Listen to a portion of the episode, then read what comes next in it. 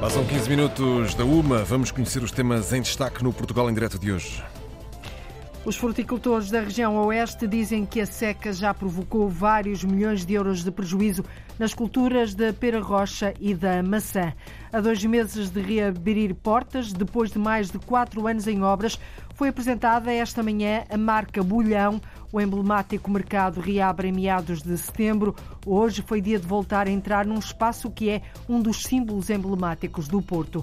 Esta sexta-feira ligamos o GPS da Cultura, Marta Mestre, diretora artística do Centro Internacional das Artes José Guimarães e António Revés, diretor do grupo de teatro Lêndias de Encantar, vão dar-nos sugestões daquilo que vale a pena ver e ouvir nas programações culturais de norte a sul do país. Vamos ainda de copo na mão até ao Guarda Wine Fest, o novo projeto de promoção de vinhos e do território decorre de hoje até domingo. Para além de vinhos, há gastronomia e concertos. Vai ser assim o Portugal em direto, numa edição da jornalista Cláudia Costa. Ao contrário dos últimos dias, a região norte é hoje a mais afetada no mapa dos incêndios. Acabamos de ouvir isso mesmo no noticiário da uma da tarde, aqui na Antena 1. Os fogos ativos com mais meios destacados localizam-se nos municípios de Baião, no distrito do Porto, e de Ponte da Barca, no distrito de Viana do Castelo. Bom, mas nos últimos dias a região centro foi de facto a mais castigada, em Pombal e Ancião. As pessoas continuam preocupadas com a possibilidade de o fogo voltar e há quem não perceba como é que as casas sobreviveram. No terreno, na terra queimada, continuam operacionais. Diana Craveira, agora aqui em direto, a combater pequenos focos que vão surgindo são pequenos focos que não deixam descansar os bombeiros que estão uh, no terreno. Uh, na zona do Barrocal, Conselho de Pombal, por agora já não há fogo, mas as pessoas continuam inquietas porque ainda há muito mato por haver e o fogo pode voltar. Foi onde estive esta manhã. As pessoas contaram-me que o que lhes valeu foi uh, os bombeiros, a rápida resposta dos bombeiros e terem também a terra amanhada e os terrenos limpos à volta das casas. Depois, no caminho que fiz desde Barrocal, no Conselho de Pombal, até aqui Ancião, pelo caminho apanhei também muitas pessoas chateadas com os bombeiros. Eles disseram que não estiveram lá para os ajudar, mas também não me quiseram contar a história do que aconteceu aos microfones. Aqui em Encelhão, na pequena localidade de Marquinho, que até quarta-feira estava toda pintada de verde, neste momento o que vemos é apenas a cor castanha e preta com toda a terra queimada. As pessoas ficaram muito, muito admiradas com a intensidade que o fogo teve, com muito vento a atingir esta zona, mas ficam admiradas porque as casas conseguiram sobreviver. Houve apenas um anexo de um uh, imigrante que veio do Reino Unido e construiu aqui casa há seis anos, que ficou triste porque ardeu o anexo e uma pequena cozinha que tinha mas está feliz porque pelo menos a casa em si, a habitação, um, não ardeu. Por aqui na última hora uh, há dois canadeiros que têm andado a despejar água em pequenos sítios que ainda estão a arder e em quase todas as estradas o cenário é sempre o mesmo só vejo alcatrão ladeado de terra queimada que ainda fumega. E por aqui, ora, nos cruzamos com bombeiros, ora com empresas que estão a fazer a reposição da luz ou das comunicações, que continuam a falhar muito, e também muitos operacionais que estão a fazer o reconhecimento do terreno e que vão apagando pequenos focos que insistem em não desaparecer.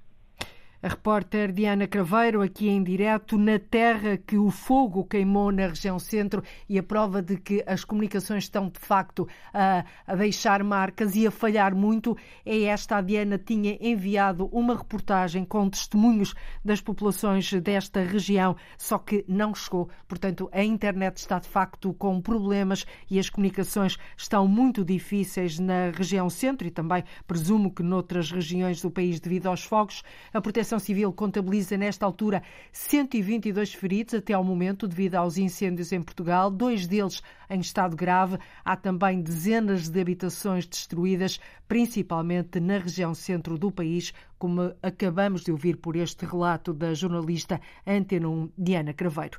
A Confederação Nacional da Agricultura pediu hoje ao Governo que acelere o apuramento dos prejuízos provocados pelos incêndios aos agricultores e às populações rurais.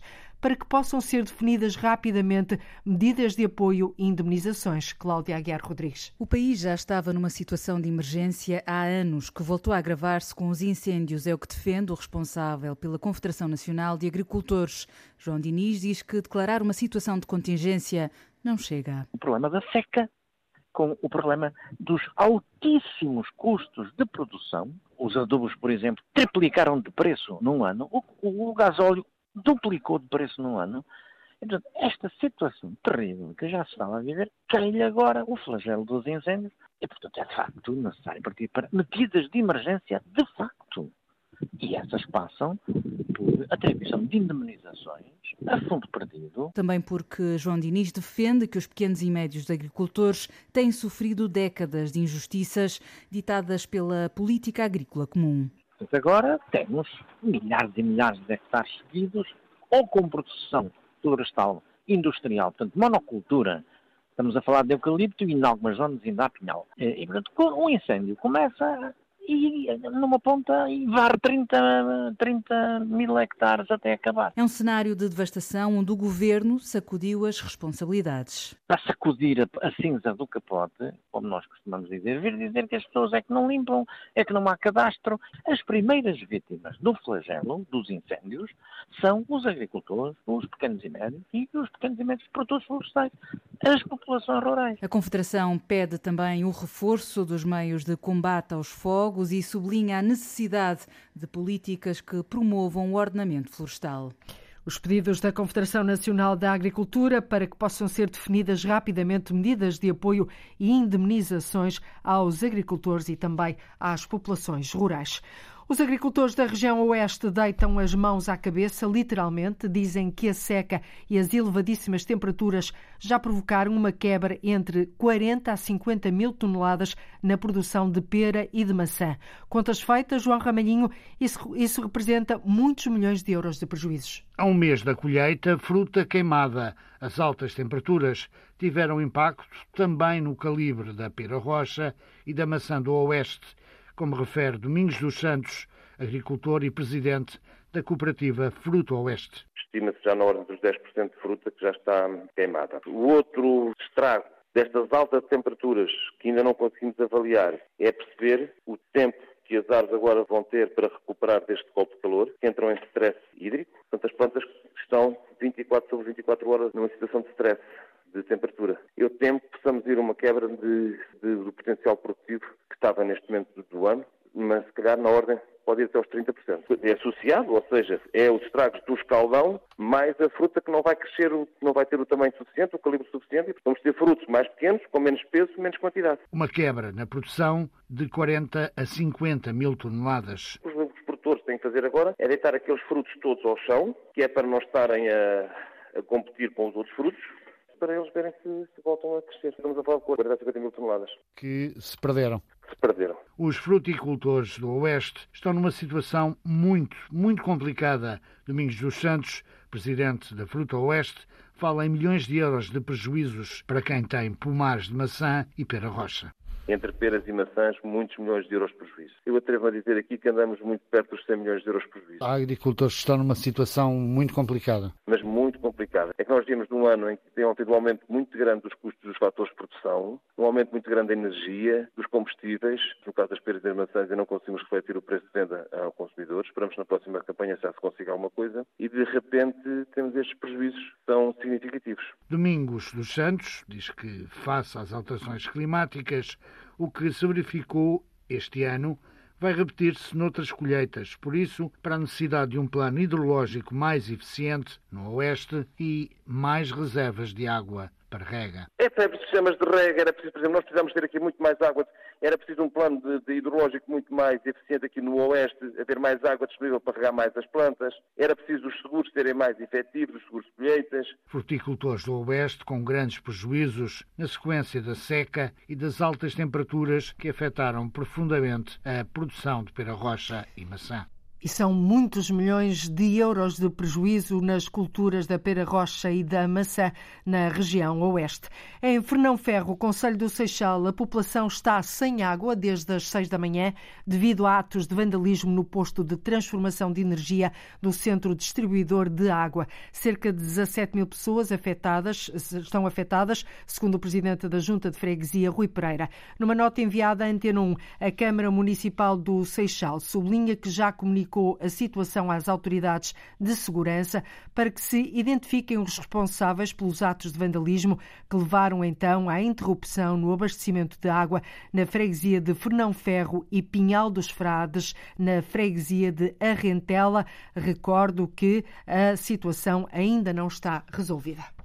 Em tons de branco-cinza, o novo bolhão recupera a cor Não, vamos agora ouvir uh, a reportagem da jornalista uh, Isabel Cunha, esta sim, precisamente a dois meses da reabertura das portas do emblemático mercado do Bolhão. O presidente da Câmara do Porto, Rui Moreira, apresentou esta manhã a marca Bolhão. As obras de reabilitação do espaço começaram em 2018. Na altura, muitos comerciantes despediram-se para sempre do edifício, outros mudaram-se para um espaço temporário num centro comercial enquanto decorrem os trabalhos.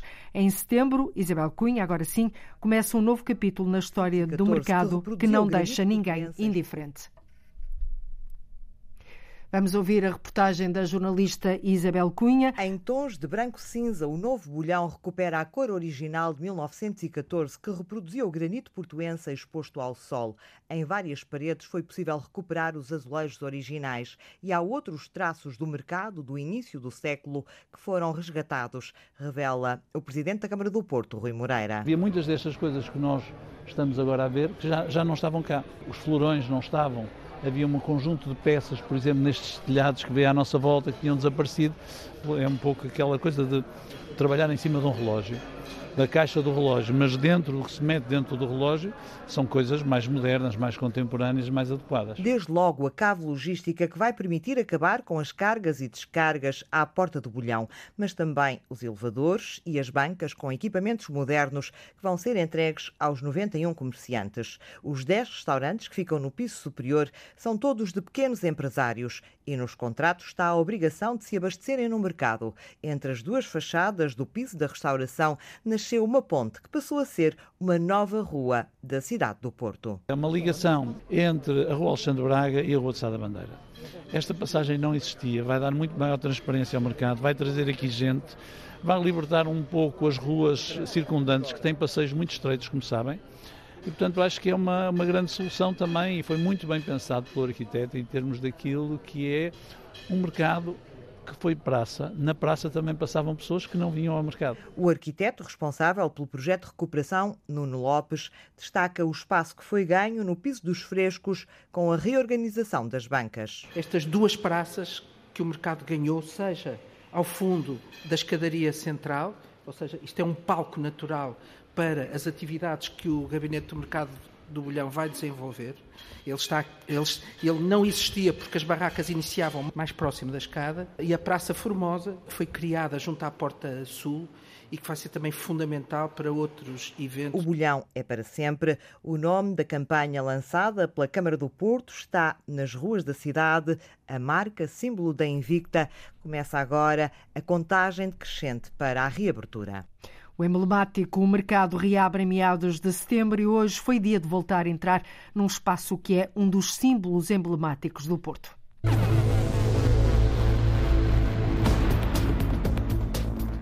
Nas ruas de Lisboa vai ser possível conhecer a África. Dá-nos um exemplo, Arlinda Brandão. É no final da Rua do Poço dos Negros que o fado dançado vai ter uma estátua, porque remonta às origens da cultura africana em Lisboa. Uma da tarde, 29 minutos em Portugal continental e na Madeira, menos uma hora nos Açores. Este é o Portugal em Direto, o programa que liga o território de uma ponta à outra. Um sarau solidário que tem como objetivo ajudar crianças com autismo.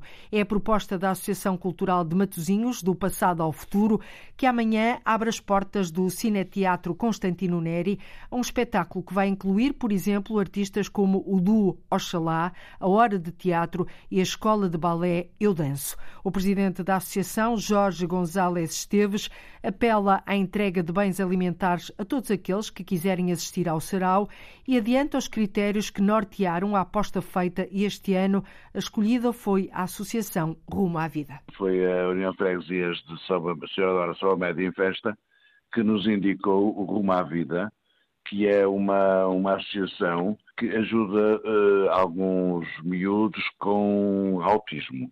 A associação uh, pede a alguns uh, músicos, artistas, vários artistas do Conselho para colaborarem neste sarau. A Câmara Municipal de Matosinhos cede-nos o Teatro Constantino Neri e não há valores de entrada. Portanto, é essa associação a quem vamos distribuir dias, quais são os géneros que mais precisam, e nós pedimos às pessoas para levarem não dinheiro, não aumentar em dinheiro, mas uma entrada em artigos que, que façam falta a essa associação. Um sarau que se realiza todos os anos, este ano com entrada gratuita, mas com esse apelo para a entrega de bens alimentares ou roupas para doar à Associação Rumo à Vida, que trabalha com crianças autistas. É um autêntico corrupio em Faro com a chegada de motociclistas para a concentração organizada pelo Motoclube, depois das dúvidas quanto à realização deste evento, que este ano chega à edição 40. Limitar as entradas no recinto é uma hipótese, numa altura em que no terreno já estão 15 mil motociclistas em festa, como nos mostra a reportagem da jornalista Cristina Santos. Hola, buenas tardes. Mira, venimos desde hace varios años unos amigos de Valladolid. As vozes estão aquecidas. 800 quilómetros de viagem depois, desde Valladolid, em Espanha, até Faro. Alberto está numa roda com mais meia dúzia de amigos, improvisa-se música e fala-se de amor. Essência pura. Venimos solos e nos encontramos com muitíssima gente. Hay algo especial en este sitio que não se encontra em outro lado. Alberto está à margem das dúvidas que ameaçaram esta concentração. Armando Serra, do Motoclube de Faro, admite que a organização possa vir a limitar as inscrições para entrar no recinto. Vamos uh, ter muita atenção às condições do terreno, uh, em termos de segurança e de acampamento. Uh, logo que as condições consideremos que não estejam as necessárias, nós vamos, vamos acabar com as inscrições. E isto, acabar com as inscrições, é a maneira de dizer, vamos limitar, vamos tentar informar as pessoas para que as medidas de segurança se mantenham aquelas que a gente entende necessárias. Em causa, o estado de contingência que impõe várias medidas por causa do risco de incêndio. Também devido a esse risco, o Motoclube de Faro tem um sistema interno de segurança contra fogos. Com uma série de bombas e mangueiras em carga, além dos 460 bombeiros que temos profissionais a trabalhar connosco, viaturas em permanência, carros, vias regadas, toda, todo o perímetro está a ser regado constantemente, todas as árvores estão a ser umedecidas para aumentar o nível de umidade e assim tentar que, que o fogo não chegue cá. Do dispositivo fazem parte cerca de 60 bombeiros do próprio motoclube, bombeiros que já ajudaram a apagar algumas chamas fora do terreno da concentração, como explica Armando Serra. Já fizeram umas atuações por coincidência e por acaso, fora do terreno, para ajudarem umas quantas pessoas que eles sabem quem é que ajudaram. Carlos Santos, há mais de 30 anos que participa na concentração de Faro. Depois das dúvidas sobre a concentração, agora está mais otimista. Espero mais que o que esperei há dois dias atrás. As coisas estão mais calmas devido à questão dos incêndios e daí que esperamos que as coisas corram bem e que não haja mais tentativas de incêndio. Pelos palcos do recinto, destaque para os chutes e pontapés e a namora. A concentração, número 40, termina no domingo com o tradicional desfile pelas ruas de Faro. A reportagem da jornalista Cristina Santos é uma festa, um corrupio em Faro. No terreno já estão 15 mil motociclistas para participarem nesta concentração organizada pelo Motoclube. Há uma Lisboa africana que vai ser explicada nas ruas da capital com placas e esculturas. A iniciativa é de uma associação cultural, em parceria com a Câmara.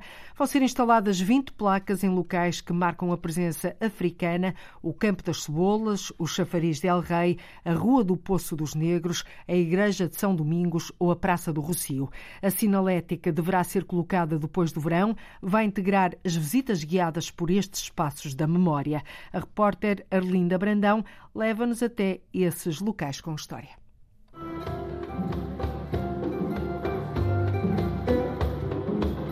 É no final da Rua do Poço dos Negros que o fado dançado vai ter uma estátua, porque remonta às origens da cultura africana em Lisboa. Será eh, exatamente uma estátua que representa esta presença africana e esta dança, podemos falar da umbigada, eh, sendo mais representativa das danças do fado dançado. Eram várias, o Lundum, Modinha, Fofa. José Lino Neves, da Associação Cultural e Juvenil Batotoyeto, que faz o estudo de danças e músicas africanas em Portugal.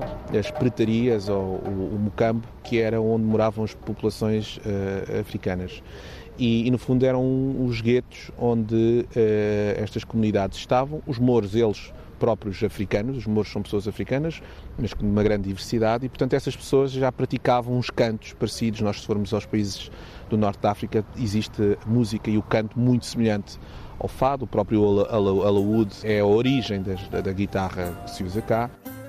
Esta associação presta apoio à comunidade imigrante e faz espetáculos de dança e percussão, incluindo de fado dançado, e é quem está a pôr em prática este projeto para espalhar pelas ruas e praças de Lisboa 20 placas que contam histórias da presença africana na cidade. São 20 placas, podiam ser muitas mais. No fundo, nós focámos nas mais importantes e naquelas que o que a verba disponível no projeto da Câmara Municipal de Lisboa, projeto BIPZIP, que nos uh, financiou permitiam, mas passamos um, por um pouco de tudo. Portanto, a Lisboa das Colinas, a Lisboa onde estas pessoas moravam, a Lisboa ribeirinha, onde as pessoas uh, trabalhavam e havia este comércio, esta troca de, de conhecimento científico, uh, a chegada de pessoas escravizadas e pessoas livres. Um, depois também uh, um, as zonas de entretenimento. Da iniciativa fazem parte placas, uma estátua e um busto. Por exemplo, na Rua do Poços Negros, se calhar teremos, termos alguma informação sobre o que, que, que era o local, qual a importância do local para, para, para a cidade de Lisboa. E qual é? As pessoas não batizadas portanto não podiam ser enterradas uh, antigamente uh, junto com as outras, junto às igrejas. E então eram, eram atiradas por uma vala. José Lino Neves, da Associação Cultural e Juvenil Batotoyeto, diz que a ideia é dinamizar o espaço e a memória histórica africana. Ali junto ao Rocio, o Largo de São Domingos é um local incontornável e onde vai ficar um busto. Uma figura representativa do Pai Paulino, mas que no fundo representa mais do que só o Pai Paulino, porque é um busto uh, numa tradicional posição que, uh, do pensador africano, aquelas estátuas que nós costumamos ver em que, em que as pessoas estão, estão com a mão no queixo. Era um, era um músico, um gaiteiro, era um pintor de Lisboa. Ligado ao período da escravatura, o Chafariz del Rei também é um local assinalado. Foi decretado a separação dos vários, das várias torneiras, das várias bocas de água, em que umas eram para homens brancos, outras eram para mulheres brancas, outras eram para homens negros e outras eram para outras pessoas. Ou seja, ficou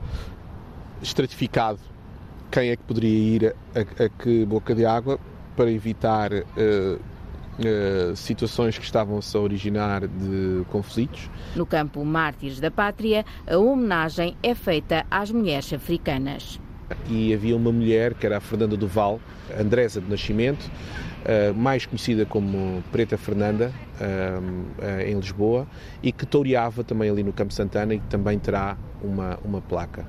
Depois, à volta dessa zona, nós temos a Rua das Pretas também, que ainda existe.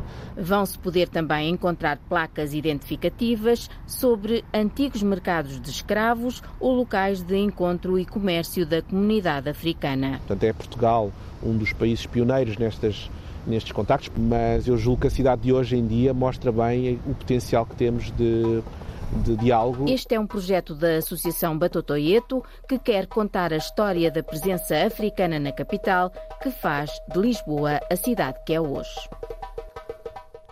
E é esta Lisboa africana que vai ser explicada nas ruas da capital com 20 placas e esculturas. Vão ser três dias de copo na mão. De hoje até domingo, o Guarda Wine Fest, o novo projeto de promoção de vinhos e do território, promete várias atividades: gastronomia, vinhos, claro, concertos e experiências. Isto tudo na cidade mais alta do país, na Guarda. O objetivo é desafiar e acompanhar as conversas sobre o vinho, bem como o trabalho de dois conceituados chefes de cozinha. O repórter Jorge Esteves já espreitou a iniciativa. A emblemática Alameda de Santo André já está equipada com os balcões que hão de estar ao dispor dos 40 produtores que vão estar representados. Por cima está uma cobertura em faixas de tecido que garante alguma sombra, a par com a frescura da água, tanto a que jorra no repuxo do Lago Central como a que corre da monumental fonte que encima o largo. Vai estando tudo a postos para o primeiro Guarda Wine Fest. Três dias intensos, com o município da Guarda a assumir a sua capitalidade distrital, também pelos vinhos das três regiões vitivinícolas que o território integra. Como fez questão de evidenciar na sessão de apresentação do evento, Sérgio Costa, o Presidente da Câmara Municipal da Guarda. Queremos também demonstrar ao país que, na região da Guarda, fazem-se efetivamente dos melhores vinhos do país, e por aqui me fico, poderia dizer do mundo também, porque nós temos a região da Beira Interior, temos três conselhos na região do Dão, que é Fornos de Algodos, Gouveia e Ceia, e depois da região do Douro temos a Meda, temos Vila Nova de Foscoa e temos Figueira Castelo Rodrigo. E isto é a nossa região, seja o nosso distrito, seja a nossa cime Beira Serra da Estrela, e nós queremos revivar a memória às pessoas que é a partir da Guarda que efetivamente se faz economia também para esta vida.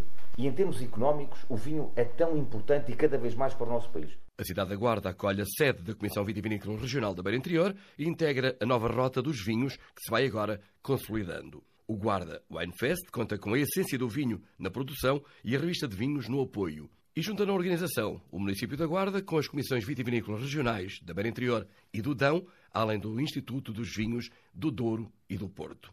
Rodolfo Queiroz, o presidente da CVR da Beira Interior, explica o porquê numa região vitivinícola que continua em crescendo, tanto em número de produtores como no reconhecimento da qualidade dos seus vinhos. Poderão interrogar-se porque é que não, faz, não fazem um evento só da Beira Interior. Nós não moramos numa ilha, portanto, nós estamos aqui todos, somos todos naturalmente que os vinhos do Dão e da Beira Interior, do Douro e do Alentejo competem uns com os outros, mas eu costumo dizer que se os meus vizinhos forem todos ricos, eu estou mais próximo de ser rico.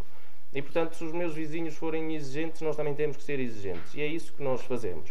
Se calhar há 15 anos atrás não tínhamos a capacidade aqui na Beira Interior de fazer este evento, porque se calhar os nossos vinhos ainda não estariam no patamar que se exigia. O Guarda Wine Fest abre logo às 18 horas, com a Ministra da Agricultura a juntar-se no brinde a este território vitivinícola.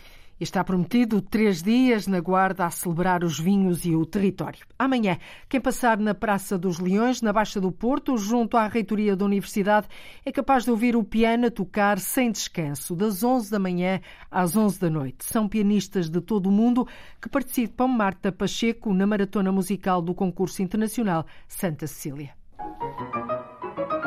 Vão ser 12 horas seguidas quase sem parar.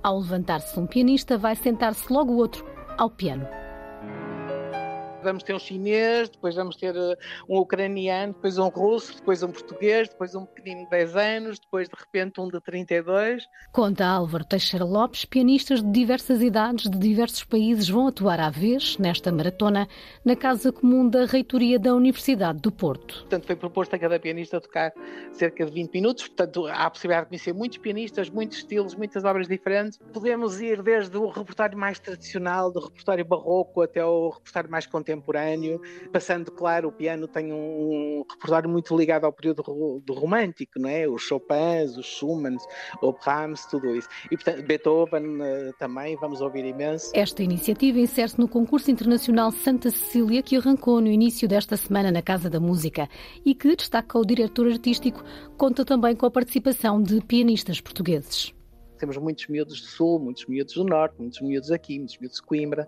Portanto, as pessoas encontram-se também neste espaço e para eles também é interessante ver como é que os outros estão a tocar, é uma, é uma, uma, uma, plataforma interessante. E depois uma plataforma muito interessante de contacto com a cidade. O piano em modo non-stop acontece este sábado. Não é cansativo, porque as pessoas podem sair ou entrar no momento em que se partem as palmas, não é? O concerto final do concurso é no domingo com os três finalistas e já na Casa da Música. Aí, cada um será acompanhado pela Orquestra Filarmónica Portuguesa, sob a batuta do maestro Osvaldo Ferreira.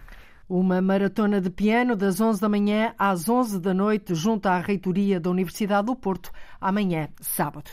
Uma da tarde, 44 minutos, está na hora de ligarmos o GPS da cultura. Uma vez por semana, dois agentes da cultura, duas vozes, olham para aquilo que há nas agendas e programações culturais de norte a sul do país e ajudam-nos a tomar nota daquilo que vale a pena ver e ouvir.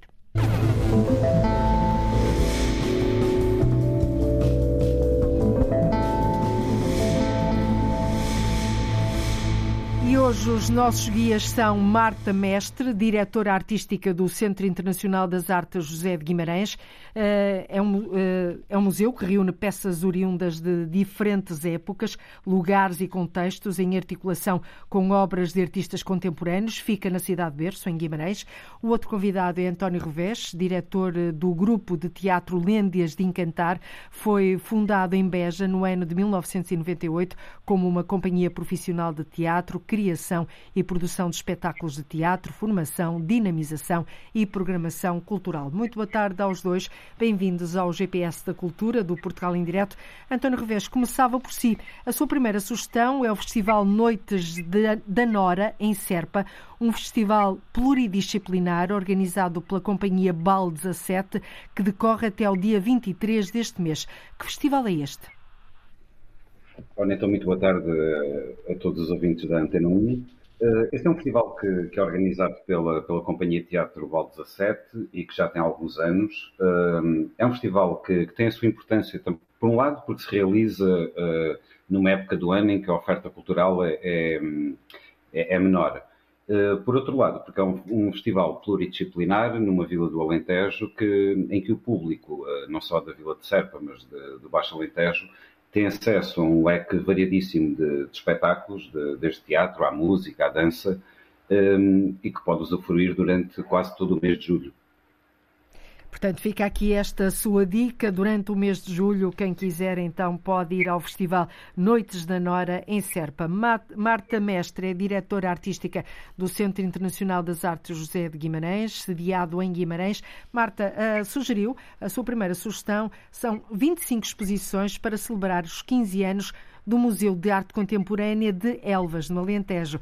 Um total de 25 entidades culturais vão expor as suas, as suas coleções em Elvas, no distrito de Porto Alegre, em espaços históricos, culturais, religiosos e até desportivos. Por que é que fez esta sugestão? O que é que, no seu entender, vale realmente ver a pena aqui? Muito boa tarde. Eu, em primeiro lugar, eh, selecionei todas as, eh, as sugestões fora do eixo de Porto e Lisboa. Então, uhum. muito bem, uma escolha, trazer... uma escolha válida, sem dúvida, trazer o resto do é, território é, antena. Foi o primeiro, o primeiro uh, movimento, digamos assim, de olhar o país e o que é, ver o que é que estava a acontecer. E neste fim de semana, em Elvas, assinala os 15 anos do Museu de Arte Contemporânea de Elvas, que detém uma coleção de um colecionador privado, uh, António Cachola, e que fez uma, uma espécie de convite a várias outras instituições do país, são mais de 25, como, como falou, desde Lisboa, desde Espanha e também de outros pontos do país. E julgo que vai ser interessante poder eh, percorrer a cidade, ver a cidade a partir das perspectivas dos artistas e de intervenções em lugares inusitados, como por exemplo na cisterna, na, em, em, museus, mas também em espaços não museológicos. Isso de facto permite uma, uma vitalidade eh, também ao próprio projeto do MAS que faz 15 anos, e tem este nome bonito que diz Aqui somos rede. Uhum. Eu acho que isso também é, é preconizador de um certo tipo de política cultural que permite estar nas vizinhanças em conjunto. Aqui somos rede, parece que isto foi combinado, porque rede é a segunda sugestão do António Revés e eu, e eu recordo que ele é o diretor do grupo de teatro Lêndias de Encantar, em Beja. António, a, a, sua, sua segunda sugestão é de facto rede interior, Serra da Estrela. Aqui está mais uma sugestão fora dos grandes centros urbanos, Lisboa e o Porto. Trata-se de uma programação pluridisciplinar em rede em sete municípios em volta da Serra da Estrela nos meses de julho, agosto e setembro. Portanto, há aqui muito tempo para os nossos ouvintes se organizarem e poderem dar um salto até lá. Quando lá chegarem, o que é que vão encontrar para, nesta iniciativa? Pois eu tive também a, preocupação de, que acho que é natural, não é? Porque quem, quem funda uma companhia fora dos grandes centros urbanos em Beja uh, tem uma atenção especial à, à, descentralização cultural que deve existir no país. E, e, esta proposta é uma proposta que é, é, uma organização da ASTA, da Companhia Teatro da, da Covilhã, e que me pareceu interessante porque uh, penso que, que, é, que, é, muito importante que, que se trabalhe em rede e, e, juntar sete municípios em torno da, da Serra da Estrela uhum. e fazer uma programação conjunta uh, parece-me um, um, um facto que deve ser realçado. Um, e, e, e, e também não deve ser propriamente fácil, não é? Uma programação conjunta de sete municípios, fácil, desafiante, mas gratificante, presumo, não é? Sim, sim. Eu, eu, tenho tido algumas experiências de tentativa de, de organização de coisas em rede aqui no, no, Alentejo e sei que não é fácil e por isso também uh, uh, quis dar este destaque, que é uma programação pluridisciplinar, também de teatro, dança, música, e que vai acontecer em sete municípios em torno da, da Serra da Estrela. Uh, penso que é uma, uma, ótima oportunidade. E durante do... todo o verão, julho, agosto e setembro. Exatamente, exatamente. Acho que é uma excelente oportunidade para as pessoas saírem do, do, do litoral e irem até ao interior do nosso país eh, e desfrutar de, de uma, de, das atividades culturais que, que o território proporciona. Aliás, este GPS da cultura tem provado e muito e de que maneira de que de facto a cultura está espalhada por todo o território e nos territórios de, de, baixa densidade populacional do interior há muita cultura a ser feita e muito bem feita. Marta, a sua outra sugestão é o Festival Músicas do Mundo em Sines, que decorre de 22 a 30 deste mês. Por que, é faz esta sugestão?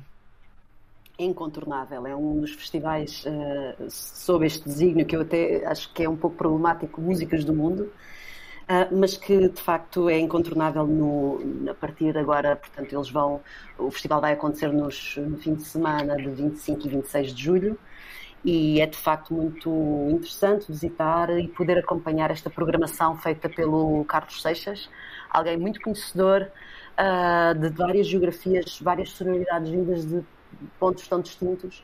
Vai ser possível. E, que, e tem algum destaque que lhe tenha chamado a atenção na edição deste ano? Olha, eu não vou conseguir ir por várias razões, mas uh, obviamente chamou-me a atenção a Letrux, que é uma, uma, cantora do Rio de Janeiro e que é de facto muito interessante, e o Simply Rockers Sound System também julgo que pode ser muito, muito bom enquanto concerto e, e, todo o resto do programa. Eu acho que neste caso é ir uh, e na desfrutar. fé. É? Ir na fé. ir na fé sem qualquer hesitação. Uh, e, e, aproveitar também Sines, aproveitar também aí está uh, um centro que não está em Lisboa e no Porto, não é? aproveitar também a cultura nestes territórios. E aproveitar a praia, o calor, as cervejas, o, o turismo, acho que também tem esse lado muito prazeroso da praia. Embalados aqui pelas músicas do mundo. António, a sua última sugestão é, é curiosa, é uma visita à Vila Mineira de Aljustrel. Aljustrel tem uma das minas mais antigas do mundo em funcionamento, tem o maior percurso mineiro urbano do país. No seu entender, merece mesmo a visita? Eu acho que sim, não é propriamente uma proposta de, de espetáculos, uh, embora eu estivesse aqui de alguma forma a querer Mas fazer... Mas o património batota. também é espetáculo, não é? Sim, sim, sim. Uh, e eu ia fazer aqui um, uma pequena batota, que era no, no caminho até Aljustrel, uhum. uh, uma paragem por Beja, porque a nossa companhia, além de Cantar, vai, vai ter um, um, ciclo, que é o ciclo um ator, um músico, uh, que é um ciclo de improvisação entre o, o, ator e o músico, que também está a decorrer até ao final do mês. E depois ir até ao Justrel, porque me parece muito interessante este percurso, primeiro porque é uma mina que, que, está em funcionamento, é uma das minas mais antigas em funcionamento. Desde... Do mundo, do mundo, não é? Eh, e, e, tem um percurso uh, extremamente interessante de 12 km. Quem gosta de fazer caminhadas e quem gosta de, de ou de bicicleta, uh, é um percurso muito interessante. Toda a vila é, é, é quase uma vila-museu uh, mineira. Tem imensas referências ao, ao, ao, trabalho mineiro, naturalmente, e dentro de muito pouco tempo um, vai, vai ter disponível a visita a uma das galerias já desativadas e que e que de facto vale muito a pena. Eu tive já a oportunidade de a visitar uh, há relativamente pouco tempo, há cerca de um mês, e sei que dentro de muito pouco tempo vai estar disponível para o público. E, e Portanto, facto, é, todo, é todo um mundo uh, que normalmente está debaixo da terra que agora pode ser visto pelas pessoas, não é? Exatamente, e, e penso que, que, é uma ótima ideia esta do, do município de Aljustrel uh, possibilitar ao público a visita a uma das galerias que já está desativada, naturalmente. O, o António disse que visitou há pouco. Qual foi a sensação? Uh, uh, o que é que aprendeu ali que não soubesse da vida dos mineiros? É estranho porque uh, nós ouvimos os relatos do, dos mineiros, não é? E, e, já de alguma forma são surpreendentes e, e extremamente emotivos. Uh, agora. Uh, e perigosos, não é? Estar no, no, naquele espaço e, e, perceber que há pessoas que trabalham ali imensas horas seguidas é de facto. é, é claustrofóbico? Sentiu isso ou não? Sim, sim. Uh, por outro lado, tem uma coisa extremamente bonita que são as tonalidades e as várias cores que existem. É, é, é de facto um espetáculo surpreendente. Portanto, este espetáculo surpreendente, a visita à Vila Mineira de Aljustrel, Aljustrel que tem uma das minas mais antigas do mundo em funcionamento e tem também o maior percurso mineiro urbano do país, são 12 km, não foi isso, António, que disse? Exatamente. 12 km a pé a percorrer e a descobrir este património. Marta, vamos à sua última uh, sugestão, que são exposições do Centro Internacional das Artes José de Guimarães, uh, aqui a jogar em casa, com destaque para a exposição Garganta, com curadoria de Rafael Fonseca. De que é que trata esta exposição Garganta? Um, antes disso, eu só queria acrescentar que, de facto, esse percurso sugerido pelo António Revés uh, no Alentejo, eu só estou a imaginar o calor que isso deve ser feito agora, mas de facto é, mas um, é um desafio, bonito, é, é um grande desafio. E, e saúdo também o António, uh, que conhece de Beja, a cidade onde nasci, e, Muito e, bem, portanto, este espaço é mesmo isso calor. também, é juntar É. pessoas uh, que se conhecem ou não também. Uhum. Vou então uh, falar um pouco aqui da- das exposições. Eu estou a puxar a brasa à minha sardinha, Claro. mas de E facto é é uma exposição em que convidámos um curador brasileiro, o Rafael Fonseca, que é alguém que pesquisa sempre com uma ligação entre a história da arte e a arte contemporânea. O CIASG, o Centro Internacional das Artes José de Guimarães, tem, tem uma coleção bastante grande, de- de- uma coleção patrimonial, digamos, e estabelece perspectivas cruzadas entre o acervo e, e os artistas contemporâneos. E o, o desafio que lançamos ao, ao Rafael foi olhar a cidade de Guimarães e ele ficou bastante encantado e curioso sobre uma gárgula que existe na igreja de Nossa Senhora da Oliveira e que é uma gárgula eh, que, como todas as gárgulas, ela tem um caráter eh, admoestador, portanto, de espantar os, eh, é, as- Os espíritos. os, os maus, eh, os maus Maus olhares. presenças na igreja Ah. criando uma relação entre o bem e o mal, o interior e o exterior, o sagrado e o profano. E eu julgo que ele pegou nessa, nesse bestiário medieval e extrapolou isso para uma certa ideia de corpos em transição, corpos eh, e a voz também. Eu acho que Garganta apela à voz. E ele fez uma pesquisa em torno de artistas que usam o som de uma maneira às vezes eh, muito experimental. Por exemplo, uma das peças que temos em, em exposição da, da também brasileira artista Gabriela Morep é precisamente uma campânula de onde podemos ouvir eh, sons gravados eh, durante uma endoscopia trabalhados, eh, trabalhados de uma forma bastante, bastante interessante. Ou seja, é uma expressão que mistura hum, escultura, pintura, hum, vídeo E quando é que pode ser vista? E que pode ser vista até ao dia 31 de julho. Ou seja, no finalzinho 31 de deste julho, mês. no final deste mês, ah, e, e eu acho que é um bom percurso, para além de todas as outras exposições que temos aqui em cartaz. Atualmente são cinco exposições de artistas E dessas cinco, e rapidamente, quais destacava? Destacaria a expressão do Ion Amin, que é um artista angolano, que foi de facto muito desafiador a fazê-la, é a primeira grande individual dele em Portugal, e destacaria ah, a nossa coleção, que está a ser intervencionada atualmente pelo artista Pedro Barateiro, que faz também um diálogo bastante crítico sobre os objetos que o museu acolhe e guarda. Portanto, fica aqui também este desafio para os nossos ouvintes se deslocarem até à cidade de Berço, até Guimarães. Agradeço a Marta Mestre, diretora artística do Centro Internacional das Artes José de Guimarães, e também a António Revés, diretor do Grupo de Teatro Lêndias de Encantar, em Beja. Muito obrigada, muito obrigada aos dois por nos terem ajudado a ligar o nosso GPS da cultura e dar-nos assim sugestões ah, daquilo que, no vosso entender, vale a pena ver e ouvir em termos culturais nos próximos tempos. Boa tarde e obrigada. Boa tarde, obrigado.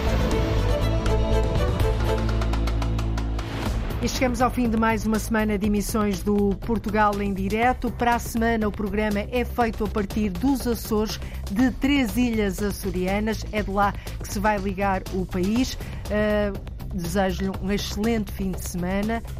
Até para a semana, então. Cláudia Costa com o Portugal em direto. Estamos a um minuto das duas e das notícias, à hora certa, com o jornalista Frederico Moreno.